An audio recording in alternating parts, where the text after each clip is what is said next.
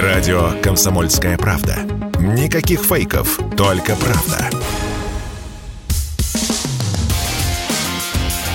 Реальность Виттеля.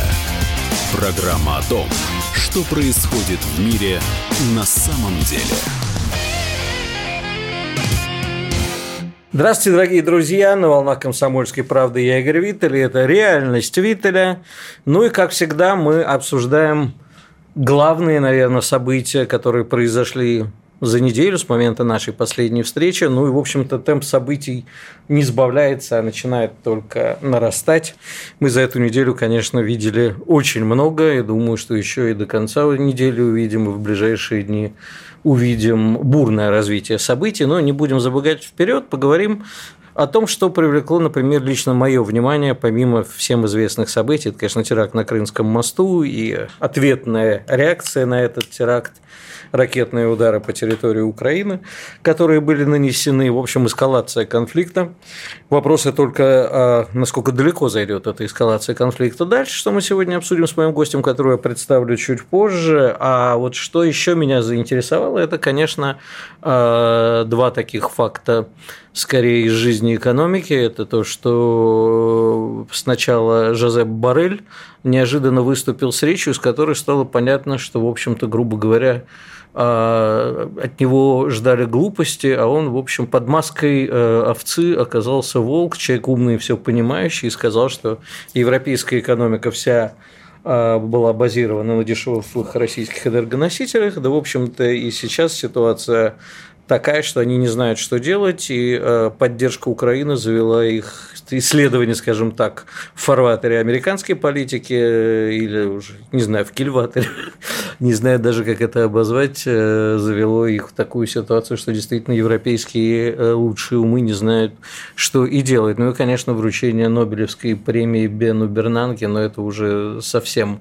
а, не знаю, это как если бы кому-нибудь из последних русских царей вручили медаль за создание революционной ситуации. В общем, Бен Бернанке, который, считайте, своими руками создал кризис и не смог его разрулить, а получил Нобелевскую медаль по экономике. Ничего смешнее за последнее время не видел, ну, разве только что еще вручение Нобелевской премии мира сразу трем организациям которые э, так и не могут понять, значит, они враги или друзья. Это российская организация, э, иноагент, насколько я понимаю, мемориал, белорусский правозащитник, неожиданно украинская, практически никому неизвестная организация, тоже правозащитная, но Украине страшно удивились, потому что не могут вообще понять, откуда они взялись и вообще как это отдавать э, трем странам, находящихся между собой, мягко говоря, в непростых отношениях. Но, ну, в общем, комедия продолжается. Зато в этом году, кстати, Нобелевскую премию получили очень достойные достойные люди э, и физики, и биологии и так далее. А, ну что ж, а сейчас я вам представлю своего гостя. У меня в гостях мой коллега, радиоведущий, генеральный директор компании RP Consulting Максим Аскарович Поташов. Здравствуй, Максим. Добрый ну, день. Ну и что со всем мы этим будем делать? Потому что уж так сказал бы добрый день, что, в общем, не хочется даже дальше продолжать. Не, ну, мне бы хотелось поговорить о развитии, ну, в первую очередь, экономической. Да, как, конечно. Как тоже ты в общем, не чуждый бизнесу, то, то в чем я что-то понимаю, да. да, потому что рассуждать о политике сейчас реально сложно, хотя все равно это вещи связанные. Угу. Ну, я начну с констатации того факта, что есть такое классическое, уже ставшее банальным проклятие, не дай вам Бог жить в эпоху перемен. Да? Угу. А, а сейчас происходит еще более страшная вещь. Да? Что может хуже эпохи перемен? Эпоха неопределенности. Да? Потому что перемены часто хотя бы понятно, что на что меняется и что должно получиться в результате. А у нас сейчас э, такая замечательная ситуация, когда перемены точно происходят, и совершенно однозначно, если говорить об экономике, политики, соответственно, и о геополитике, обо всем, совершенно очевидно, что как было уже точно не будет. Это все понимают умом, э, далеко не все ощутили кожей, что называется, но совершенно А очевидно. как будет? Уже понимаешь, как по-прошлому было, не будет. По-моему, все да, уже Все ощутили. понимают. Ну, вот у меня нет ощущения, что все в это прям вот Хорошо, поверили. ты понимаешь. Умом понимают, а, а вот поверить в это очень сложно. Все еще есть какая-то иллюзия, какое-то ощущение, что можно что-то открутить назад, вернуть на круги своя, и экономики это касается в том числе. Э, совершенно понятно, что это не так. Но угу. вот как, как будет, сейчас совсем сложно понять. Ну, предположи какие-то. Э, потому что вот если в случае политики, там, геополитики более широко, мы можем пытаться считывать какие-то месседжи, да, э, пытаться анализировать то, что сказано и то, что сделано, и пытаться понять, какая картина будущего нам рисуется, по крайней мере, пытаться, да, то вот с экономикой даже месседжей особо нет. То есть пока есть ощущение, что Сейчас тебя мои радиослушатели за словом месседж прибьют. Они не любят, когда употребляют нерусские слова. Сообщение, да? Сообщение, хорошо. Сообщение. Вот. Но проблема в том, что сообщений о том, какая экономическая модель нас ожидает, пока особо не поступает. Пока есть ощущение, что вот экономика пытается существовать в той модели, которая возникла за последние лет 10-15, и она просто пытается как-то адаптироваться к новым условиям, что очень сложно, потому что э, адаптация происходит постоянно, мы ее видим, и под санкциями Россия существует не первый год, мягко говоря. И вот только-только удалось как-то к этим новым реалиям, санкционной ситуации адаптироваться, произошел следующий виток, потом следующий виток. И каждый раз нужно переоценивать. Хорошо, извини, перебил. У меня тебе тогда сразу вопрос. Значит, Давай. а как может адаптироваться у нас страна и люди, управляющие российской экономики, к новым реалиям, когда эти люди – это те же самые люди? Это, если даже не те же самые персонали, то это направление развития ровно все то же, та же школа, либеральная школа. Ну, условно либеральная, их можно звать либералами, не звать. Но это люди, для которых э, там, самый святой человек на свете – это какая-нибудь Айн Рэнд, да? она же Алиса Розенбаум. То есть люди настроены на капиталистический строй, на свободный рынок, и вот это вот все. Они как пытались э, сейчас меня тоже убьют за слово косплеить, наверное, а, подражать Западу во всем, устраивать этот карго-культ, так они остались. Как они могут, те же самые люди или их же школа, могут э, как-то вот э, приспособиться к новым условиям. Они не знают, что делать. Тут надо все-таки определиться. Россия живет при капитализме. Ну, так случилось, да? При госкапитализме. О, Пригожка, тонкий момент. Да, но все равно в начале 90-х страна, не будем углубляться и вспоминать, как это происходило, но я искренне думаю, что вот на тот момент большинство населения страны поддерживало этот выбор, вот выбор в пользу капиталистической в целом экономики, он был сделан. Да, и пока с этого пути никто сворачивать не собирается, это мы понимаем. Другой вопрос, что та экономическая модель, которая у нас построена – на данный момент. Это гос, госкапитализм. Это особая форма. И надо сказать, что не готов обсуждать, что там в головах у людей, которые ее строили, но в принципе эта модель оказалась достаточно адаптивной и достаточно устойчивой, потому что типичный пример, как мы прошли э, коронавирусный кризис. Очень сильно ударивший по многим экономикам мира, которые до сих пор в ряде случаев не могут оправиться. Россия прошла в целом довольно легко, именно за счет того, что роль государства, роль бюджетной сферы в нашей экономике очень велика. А бьет это все в первую очередь по малому и среднему бизнесу, доля которого в российской экономике никогда не превышала 20%. Это некая основа устойчивости, и эта устойчивость, она существует до сих пор. Потому что, вопреки апокалиптическим прогнозам, на данный момент наша экономика стоит, держится. Хотя, конечно, малому ну, бизнесу Подожди, очень тяжело значит, сейчас. А, дело даже не в либеральном, не в капиталистическом векторе развития. Дело в том, что наша страна была э, завязана на отношения со всем миром, на все, как бы мы встроились в какие-то цепочки.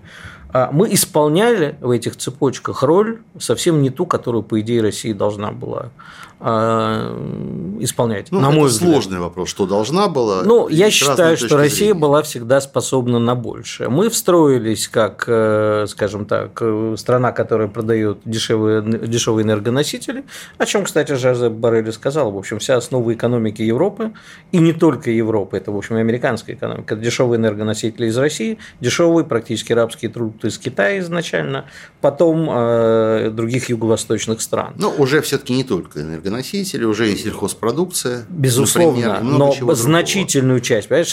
Но не высокие Не настолько на сельхозпродукции Европа передел. завысила, да, невысокий передел во всем. Мы, конечно, там и Титан, мы, конечно, там можем и очень много, но мы могли намного больше.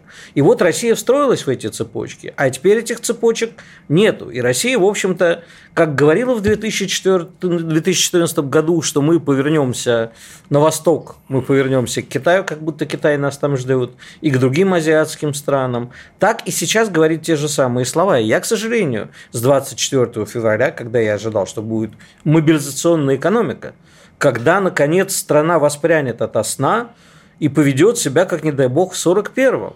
Этого не случилось, прошло 7 практически месяцев. Где? И надо ли туда поворачивать? Объясни мне. Во-первых. Но только вот ты мне это объяснишь все после выпуска новостей и рекламы. Но в принципе, да, вот пока несколько секунд осталось, я хочу сказать, что я не понимаю. А может быть, всю мобилизационную экономику, о чем мы говорили, нам и не надо. Может быть, нам наоборот сейчас надо было уйти в те ниши, в которых Россия может оказаться сильнее и впереди планеты всей, вот как сейчас чуть ли не с вечными атомными станциями, э, эксперимент, который прошел недавно, и э, забыть вообще о старом и о энергоносителях и прочем. Но об этом после выпуска новостей и рекламы. Оставайтесь с нами. Вы слушаете радио «Комсомольская правда». Радио, которое не оставит вас равнодушным. И это вселяет, честно признаться, такую не пропагандистскую, а человеческую очень уверенность, что все будет хорошо, не без проблем и сложностей, но будет.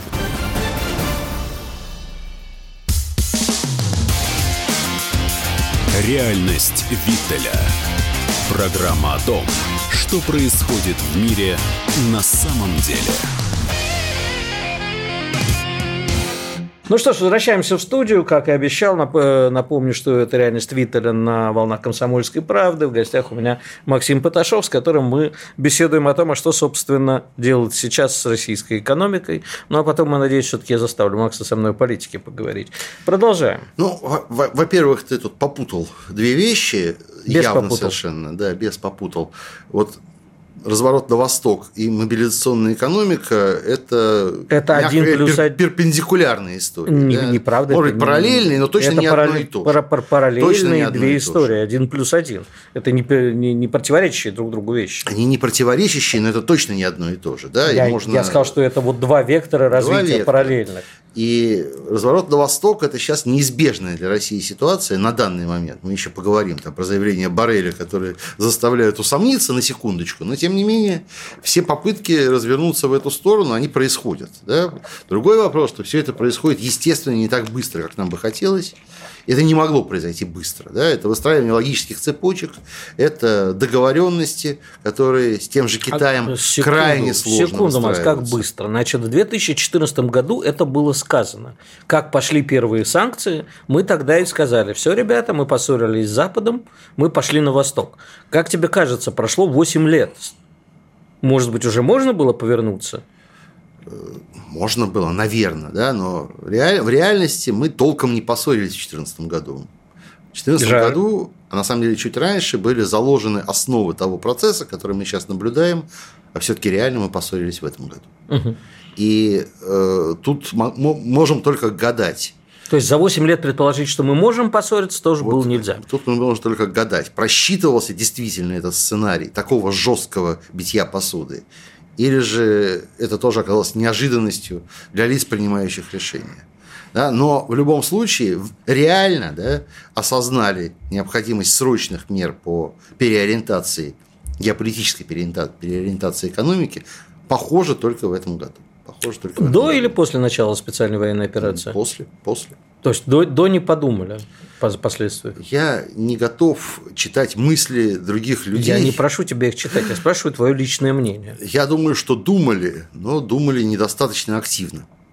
И все-таки, похоже, предполагали, что времени на раскачку будет больше. Ее угу. не оказалось, и сейчас вот пытаются все-таки развернуть в первую очередь энергоносители туда, где их могут принять. Как-то этот процесс происходит, насколько это надежный путь, да, насколько можно рассчитывать, что нам удастся за счет роста цен компенсировать э, огромные объемы, которые у нас теряются да, из-за того, что мы перестаем поставлять Европу, Пока как-то компенсировать удается, в долгосрочной перспективе ситуация очень слушай, опасная. мы в этом году заработали, э, несмотря ни Еще на что, скажу, на этих В этом энерго... году заработали, да. Согласен, но нам сейчас эти деньги тратить не на что. У нас огромные запасы валюты, на которые нам ничего не продают. Мы сидим сейчас на огромном золотом запасе. Ну, и грустно вспоминаем, как у нас отняли 315, по-моему, миллиардов долларов. При этом как бы заработав уже чуть ли не больше. Да, ну, да, да. Больше, Я как раз думаю, что эти 315 сейчас решающую роль во всей этой истории не играют. Угу. Возможно, это даже были запланированные потери, да, такая жертва. А может и нет. Тоже можем только гадать. Но я еще раз повторю, пока компенсировать удается. Но насколько это долгоиграющая история, совершенно не очевидно. Похоже, что все-таки ситуация в этом смысле очень опасная. Очень опасная. Как ты видишь дальнейшее развитие? Вот что сейчас э, будет происходить и, соответственно, происходить с экономикой? То есть, э, может ли случиться, например, такое, что мы окажемся в тотальной изоляции, или Китай все-таки не пойдет на ссору с нами? Ни Китай, ни Индия, ни другие крупные игроки азиатские. А, но если вдруг это произойдет, то что мы будем делать? Ну, Способны мы существовать в условиях полной изоляции даже не как Иран, а скорее как Северная Корея. И при этом экономически быть успешными, не как Северная ну, Корея. тут надо определиться, существовать или быть экономически успешными. Да? Это а, разные вещи. Ну... Существовать, я думаю, способны. Хотим ли мы этого? Большой вопрос. Кто-то, может быть, и готов на это, но это действительно тяжелый и сложный выбор. Э, насколько это означает превращение в Северную Корею, наверное, все-таки нет. Наверное, все-таки нет. Э, российская экономика сама достаточно емким рынком является.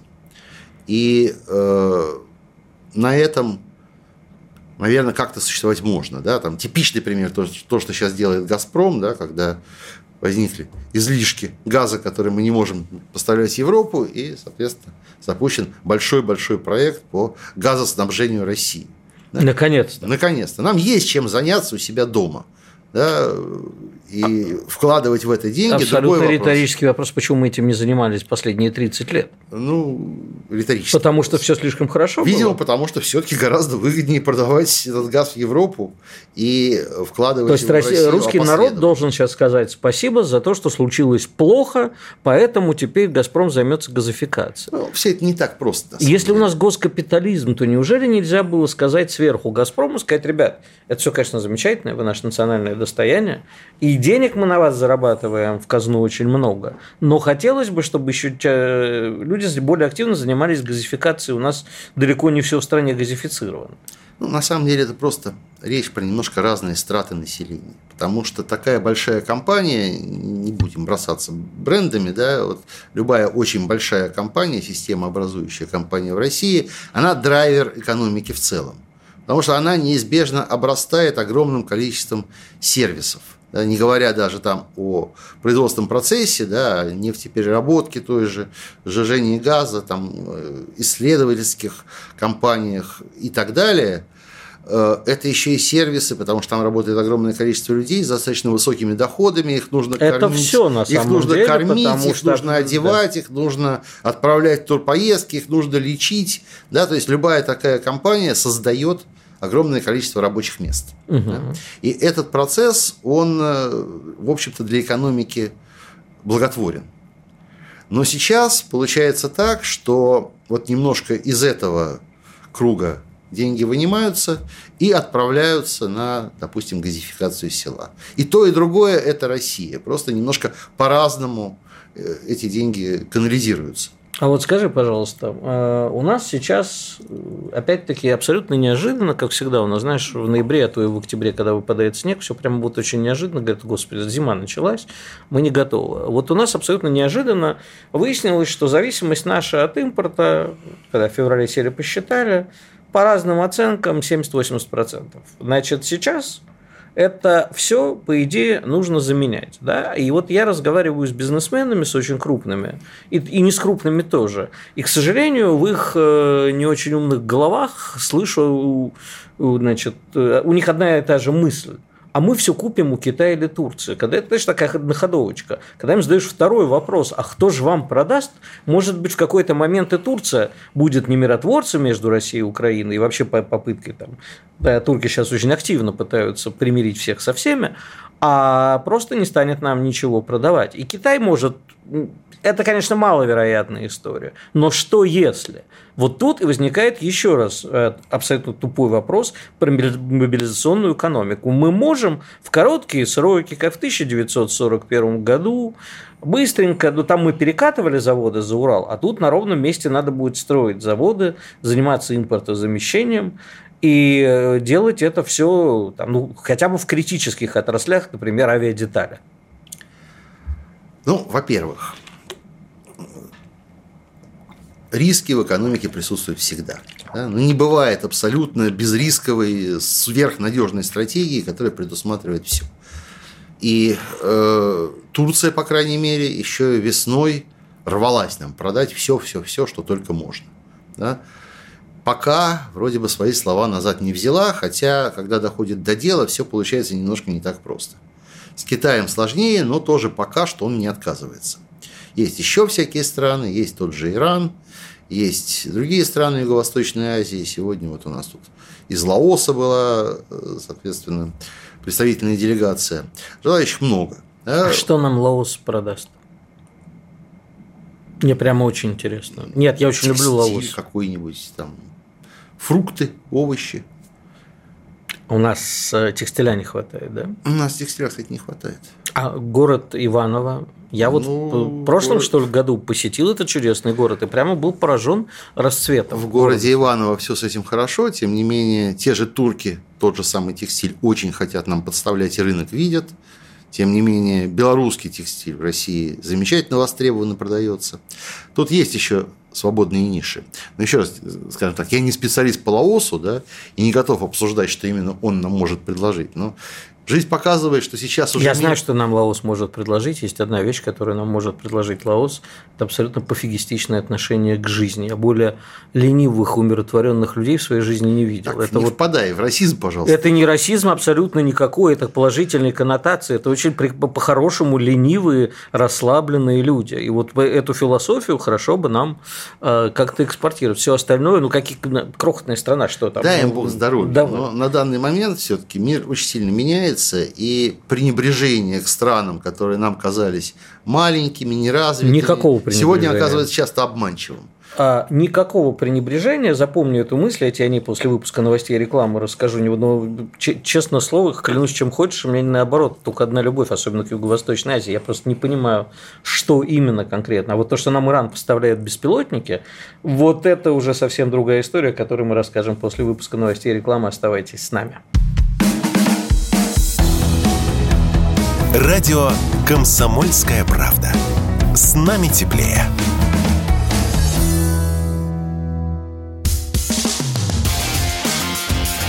Реальность Виттеля. Программа о том, что происходит в мире на самом деле. Возвращаемся опять в студию. Напомню, что это реальность Твиттера на «Комсомольской правде», и мы спорим, ожесточенно спорим с Максимом Оскаровичем Поташевым об экономике. Так вот, а, понимаешь, вот меня твои слова вообще пугают ты говоришь, э, вот там иранские беспилотники. Ну, come on, Иран в условиях ну, жесточайших ты говоришь, санкций. Иранские беспилотники Нет, заметим. Неважно, я сказал, хорошо, но в условиях жесточайших санкций Иран э, производит беспилотники, которые потом продают нам. Мы в условиях без санкций провели 30 а, лет, из которых, в общем, э, ну, там лет 10 тучных у нас было, за которые мы могли не то чтобы беспилотники сделать, а, черта лысого на ступе запустить в космос. А, турки со своими байрактарами могут, мы нет. Крохотная Белоруссия, моя любимая, текстилем заваливает нас. Внимание, вопрос. Почему у нас есть магазины белья белорусского, и что-то я не вижу нигде российского. Ну, может ну быть... во-первых, плохо смотришь, что же есть. Ну, возможно, но Нет, не в ну, таких объемах в разных объемах. Делается у нас много на самом деле. Э, другой вопрос, что, конечно, ошибок огромное количество. И в первую очередь ошибок, связанных именно с планированием, с учетом перспективы развития. И тех рисков, которые неизбежно возникают и которые влияют на экономику. Но еще раз скажу, что я бы не относился с пренебрежением к разным странам мира, скажем так, не. Плевать на Сейчас время очень внимательно посмотреть, очень внимательно посмотреть, э, кто еще готов с нами иметь дело. А таких стран в мире достаточно много. И кто что нам может дать. Послушай, вопрос был не о том. Мы с тобой вот последние 15 минут сидим и зачем-то рассуждаем о, кто, опять о том, кто нам даст. А вопрос был о том, справимся ли мы сами. Вот нету у нас, например, запчастей. А, во-первых, выяснилось, что у нас с автомобилями вообще не пойми, что происходит. Это уже вообще, знаешь, ну, блин, за 30 лет можно было а, возродить отечественную промышленность в конкурентоспособном виде. Загубили. Но есть критические узлы, запчасти для самолетов. Сейчас уже часть самолетов ставят на землю, снимают с них запчасти, ставят на другие самолеты. Так долго продолжаться не может. Это раз. А во-вторых, уже если тебе вдумалось поговорить, кто нам что продаст, то если я уверен, что ты говорил с любыми людьми, которые имеют отношение к самолетам и к обслуживанию самолетов, про китайские запчасти ты о них слышал много интересного. То есть, может быть, Китай продаст, но нет, это... ну, самолеты это вообще очень болезненный вопрос, который всплыл с самого начала, сразу практически. Это вот был первый огромный риск, который сразу был виден, который пока постепенно решается медленно и э, рассчитывать тут мы, понятное дело, можем все-таки либо на какие-то поставки типа вот этого пресловутого параллельного импорта, насколько я понимаю, как-то это сейчас делается, либо на себя, но на себя все-таки в перспективе нескольких лет. В ближайшее время это заместить нельзя. Но, еще раз повторю, что именно вот самолеты и запчасти для самолетов это едва ли не самый яркий пример. Ты второго Приведи такого самый не найдешь. яркий. Ты втор... Нет, это самый яркий. Да. Самый яркий. Второго такого, пожалуй, и не найдешь. Нет, по мелочи найдешь. Ну, по... Это будет по мелочи, совершенно Да, верно. но эта но... мелочь может быть точно так же, как наш титан для авиационной промышленности э, на Западе. Да, вроде как и мелочь, или сапфировые подложки, которые мы там У делаем. нас получается немножко странный спор. Да? Ты пытаешься мне доказать, что мы за 30 лет много чего не сделали и загнали себя в тяжелую ситуацию, а я с этим и не спорю.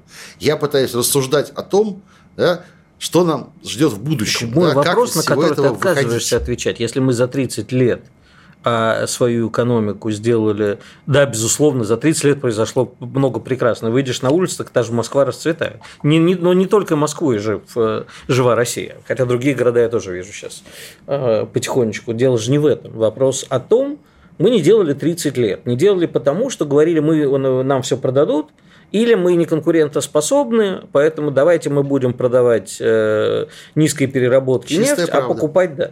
А сейчас, когда мы с этим столкнулись, то мой вопрос, который ты, по-моему, не слышишь просто, можем ли мы сами в короткие сроки, в относительно короткие сроки, а жизненно важные для безопасности страны и населения узлы, там, кстати, хороший пример лекарства, вот, фармацевтика тоже очень тяжелая, да, а взять и э, двинуть вперед. Ну, это вопрос риторический, потому что ответ на него очевиден. Что-то можем, что-то нет. Что можем? Тогда просто назови, что можем. Вот как ты считаешь, что мы можем и что для этого нужно сделать? Я считаю, что, что на государственном, что на корпоративном уровне наш менеджмент, воспитанный вот в условиях открытого рынка якобы, который оказался госкапитализмом, и полной ориентации на Запад, к сожалению, может только вот под расстрельные вещи в, э, в условиях расстрелов, и то не с первого раза. Первых трех цепой, как бы первые три когорты придется расстрелять. Ну, от того, что ты их расстреляешь, я боюсь, к лучшему ничего не изменится. Еще раз скажу, что те же, ту же самую проблему с авиазапчастями, судя по тому, что я вижу, работая э, с профильными компаниями. Да? Пусть и не по гражданской авиации, там немножко есть отличия от того, что происходит э, в авиации военной, но тем не менее технологии есть. И самолет, собранный полностью из собственных деталей, через несколько лет, я верю. Но это будет именно через несколько лет. Да? На это нужно время, потому что так или иначе, и тут ты совершенно прав, мы не готовились к такой ситуации, к ситуации полной изоляции, и все проекты, которые у нас создавались, они были совместные. Да, так или иначе, мы ориентировались на иностранные двигатели, Да, на авионику иностранную. И так далее. Все, иностранную авионику. Посмотри на сухой супер. Все равно называли это своим самолетом. Да. Вот так дальше не получится, к сожалению. А у Китая все свое? Вот сейчас у них выскатывают несколько новых самолетов. Китая не все свое, во-первых. Во-вторых, ну мы же знаем китайский метод, да, это Своровать. точное воспроизведение, да, это они умеют. И все равно, по-моему, там не на 100%, это у них собственное. Но нас это сейчас не очень интересует, что там у Китая. Да? Я еще раз скажу, что ресурсы для того, чтобы сделать полностью свое, у нас есть. Вот. Вопрос, сколько времени это займет. Вопрос, сколько это времени займет. Но есть надежда, что вот на этот э, период, пока мы до этого не дойдем, все-таки у нас летающих самолетов должно хватить. Да? Судя по тому, что мы видим сейчас, ну, хватает бортов, хватает угу. машин летают. Мы не только про самолеты. Понимаешь, вот, ну, мы начали про это. Давай, хорошо. То есть ты считаешь, что могут? Я считаю, что у нас есть надежда. Да? Гарантии тут не даст никто. Но в этой области надежда а у нас вытянуть есть, ситуацию есть. А у нас есть надежда, мы сейчас вот резко с экономики переключимся на то, что дальнейшее, я так понимаю, ты же в карты играешь наверняка, да? Да, да. Хорошо читаешь, видимо, лица игроков. Вот ты, наблюдая за мировыми политиками, веришь в то, что эскалация сейчас остановится, а не перейдет в дальнейшее повышение ставок, которое в какой-то момент уже, когда пора будет скрываться, вскроемся с большим бадабумом таким, сделаем бабах. А, бадабум? На весь мир. Бадабум на весь мир – это вполне реальная перспектива, к сожалению.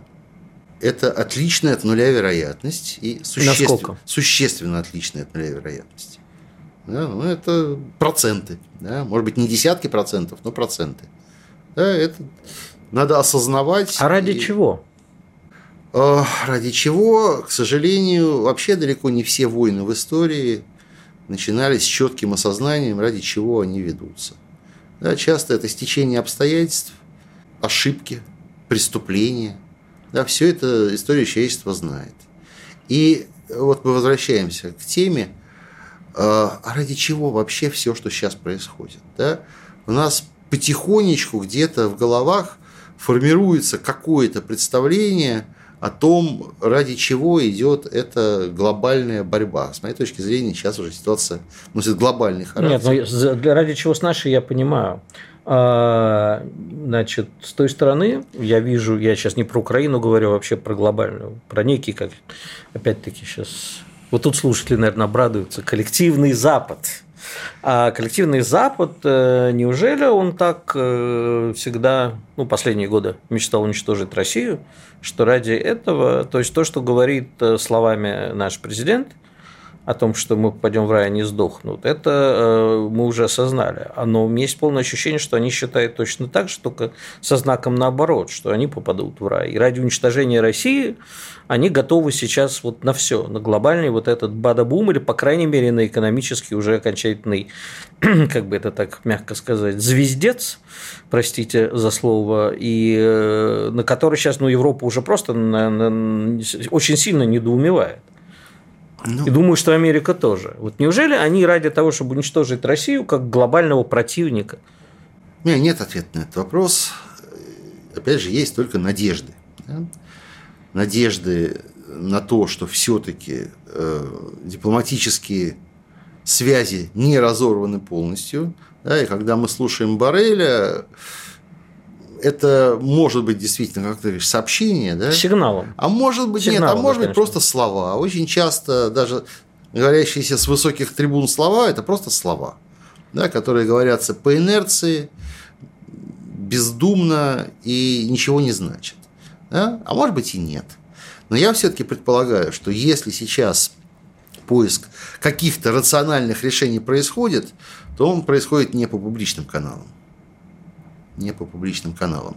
Что касается вот этой европейской катастрофы, предстоящей зимой, о которой мы много слышим, я все-таки думаю, что на секунду остановись, после выпуска новостей и рекламы расскажешь мне, что же мы думаем про европейскую катастрофу, хотя мне тоже кажется, что мы ей слишком уделяем много времени. Оставайтесь с нами. Вы слушаете радио «Комсомольская правда». Радио, которое не оставит вас равнодушным. И воюют они совершенно героически. Это не фигура речи, это не пустые слова, это правда.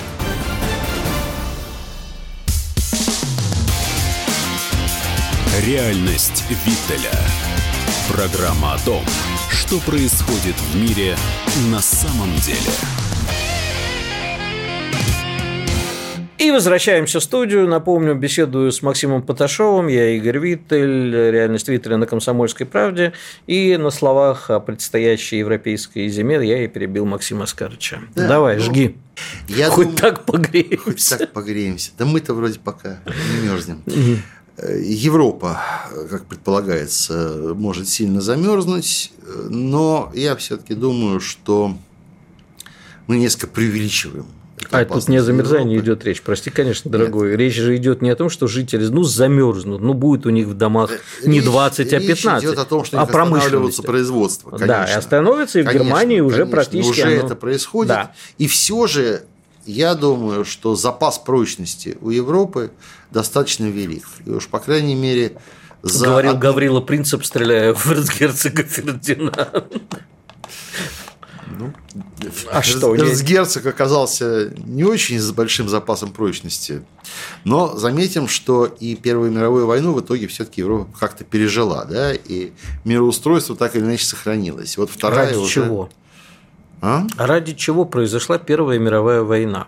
То есть Европа пережила, потеряв огромное количество э, людей, попав в экономическую яму, а, в общем-то, то, что начиналось ради доступа к ресурсам, новым колониям и так далее, и разделу сфер интересов у главных игроков, в общем, практически все остались при своем, кроме России, которая рухнула, и Германии, которая оказалась в крайне тяжелом положении, что закончилось Второй мировой войной. Вот ради чего это все произошло? Ну, все-таки начнем с того, что Герма... если уж мы говорим о Первой мировой войне, Германия была главным катализатором этой войны, потому что она опоздала к дележу мира, да, не успела построить свою колониальную империю, и единственной ее возможностью кардинально изменить ту ситуацию, собственно, была глобальная мировая война. Это очень упрощенный взгляд, конечно, потому что у всех стран да, были нас так учили интересы. в школе.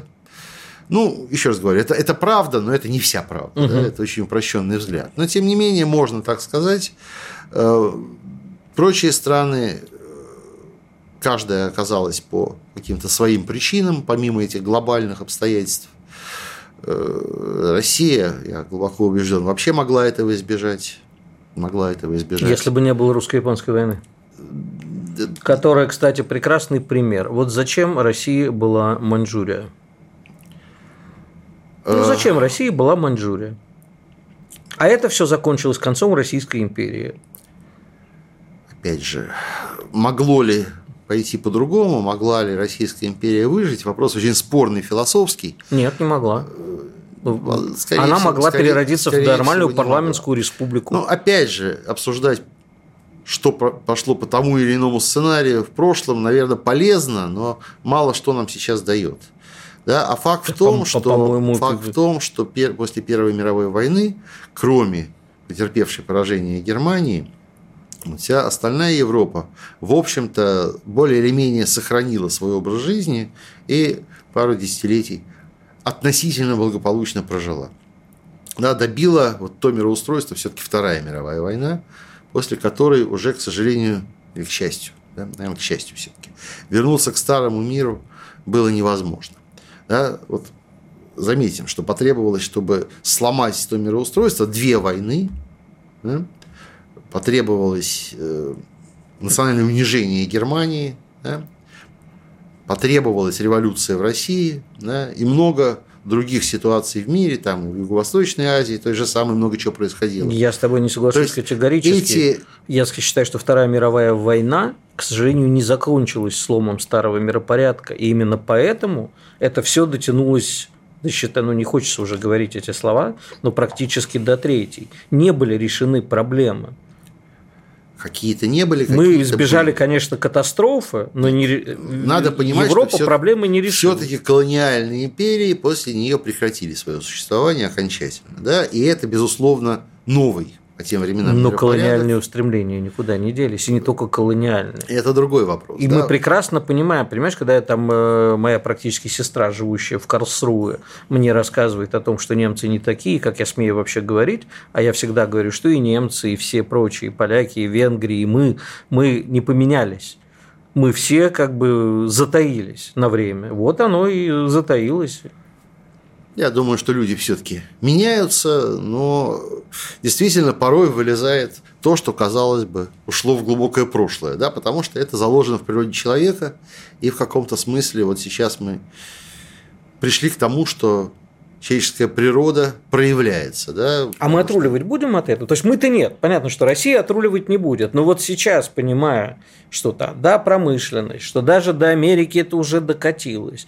Неужели э, там нас спасет э, мир, я имею в виду, не нас, например, там промежуточные выборы э, американские в ноябре, где республиканцы, скорее всего, вынесут демократов в одну калитку, и вот это вот будет понятнее, что, скорее всего, республиканцы начнут налаживать, наверное, какой-то диалог с Россией. И я надеюсь, что, конечно, следующим президентом будет не Байден, а очень надеюсь, что обратно Трамп. И вот эти люди, ну, времени слишком еще много остается. Ну, надежда на Трампа – это такая сомнительная история, потому что мы помним, что ничего хорошего для России за годы президента президентства, за 4 года президентства Трампа не произошло, да, несмотря на надежды, несмотря на авансы, которые Что должно было случиться? Ну, некая большая сделка, которая... Не произошло ничего не хорошего, но не произошло не ничего произошло плохого. ничего совсем плохого, это тоже правда. Но так или иначе, эм, вопрос сейчас, собственно, упирается в одну простую вещь. Да, и она не из области экономики, хотя и экономики тоже.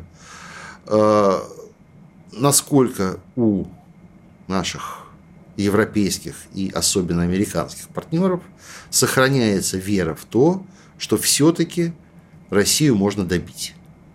Да? Пока они в это верят, вряд ли они будут готовы искать компромисс. Ну, слушай, э, после ракетного обстрела Киева э, выходят европейцы говорят, все, нам, вам новый пакет санкций. Не Нет, они э, ртом это уже сказали, что вам новый пакет санкций. Ну вот что за санкции мы можем предложить? Мы еще сами не знаем. А, я так думаю, что уже основные, там уже могут пойти какие-то вторичные санкции на страны, которые сотрудничают. Я думаю, на что санкции уже вообще всех... мало интересны, хотя вот эти вторичные санкции тоже могут сыграть. Я роль. думаю, что мы сейчас увидим это вот для тех, кто там какого-то прогноза от меня хотел, мы увидим, скорее всего, жесткое давление на тех, кто не сломился, в первую очередь на Турцию, на ряд европейских стран э, типа Венгрии и, безусловно, на Казахстан потому что мы сейчас неожиданно видим, что Казахстан э, становится такой площадкой, ну, как раньше там говорили, движение неприсоединения, а тут Казахстан вроде хочет со, со, все, со всеми присоединиться и становится таким миротворцем и площадкой для переговоров. Вот там на следующей неделе в Астане несколько встреч пройдет. И а тут важную роль еще играют, конечно, арабские страны, потому что, э, например, товарищ Байден страшно обиделся на своих саудовских друзей, прощал им все, все даже убийство Хашоги а, и прочие милые шалости, и да уж я молчу про права э, женщин, хотел сказать права человека, а потом сказал права женщин, а, и, и прочие арабские партнеры страшно обиделся после решения ОПЕК+, и сейчас сказал, что типа решит их ПВО и американских баз, которые там находятся. Я думаю, что будет жесткое давление на всех, но ничего больше, ну что они у нас еще могут отнять? Пролетариату нечего терять, Нет, кроме это, своих это правда. цепей. И, в общем, это довольно уже понятно, что санкционное давление не срабатывает. Не срабатывает. Срабатывают поставки оружия. Ты знаешь, я никогда не думал, что я буду цитировать Солженицына, которого я люто не выношу, но вот фраза из одного его персонажа о том, что вы, гражданин начальник, можете со мной так разговаривать, пока у вас есть что у меня отнять, а меня уже нечего отнимать, а человек, у которого нечего отнять, он абсолютно свободен. И вот мы сейчас абсолютно свободны. Поставки оружия, ты знаешь, они как-то выясняют, что у них особо нечего уже давать у них как бы свои запасы кончаются, по крайней мере, у... Ну, опять же, есть нехорошее ощущение, что это немножко выдается желаемое за действительное. Да-да-да, точно так же, как мы выяснили, что у нас кончились ракеты в марте. Да, вот. да, да. Мне очень нравится, Они как это... Да. да, Арестович бегает и каждый раз рассказывает, что это последнее. Да? Да, Бабушка да, сказала, да, это да, на потом. Да. Ну, вот так же и у них закончились. Вообще, хотел вот на что обратить внимание. К вопросу о ценности всех наших прогнозов, нашего анализа и так далее. Мог ли кто несколько лет назад предположить, какой внезапный в России окажется союзник в лице Саудовской Аравии? Вот это была, наверное, примерно последняя Ну, а 20 страна, лет назад никто не мог ожидали. предположить, что главные наши движущие военные силы окажутся республики Закавказья, в первую очередь Чечня. Вот те бы, кто во время чеченских войн сказал, что Чечня будет авангардом России в э, бою. Ну да, это трудно себе было представить, с одной стороны, а с другой стороны, это логично. Вот сейчас, постфактум, это логично, да, это определенная, определенный менталитет. Ты знаешь, таким макаром культура. через 20 лет назад в новом прекрасном мире выяснится, что за Россию будет воевать Украина, ну, например. Вообще говоря, Арестович, по-моему, это рассказывал, да, вот не так я, давно. Вот надо да. называть иноагента, я просто не знаю, он там иноагент ну, или просто предатель собака. Ну, неважно. С украинской стороны да. были такие идеи, что э, объединимся и пойдем на Европу. Звучало. Мы на горе всем буржуям. Звучало, звучало. Мировой пожар так. раздуем. Оно... Но опять же, да, к вопросу об Адабуме, вот непонятно, не увеличивает ли, не увеличивают ли такие мысли его вероятность. А у нас на этом передача подошла к концу. Ну что ж, дорогие радиослушатели наши, те, кто нас смотрел, напоминаю, что в гостях у меня был Максим Поташов, я Игорь Виттель. Ну а с вами прощаюсь до следующей недели. Оставайтесь с нами. Реальность Виттеля. Программа о том, что происходит в мире на самом деле.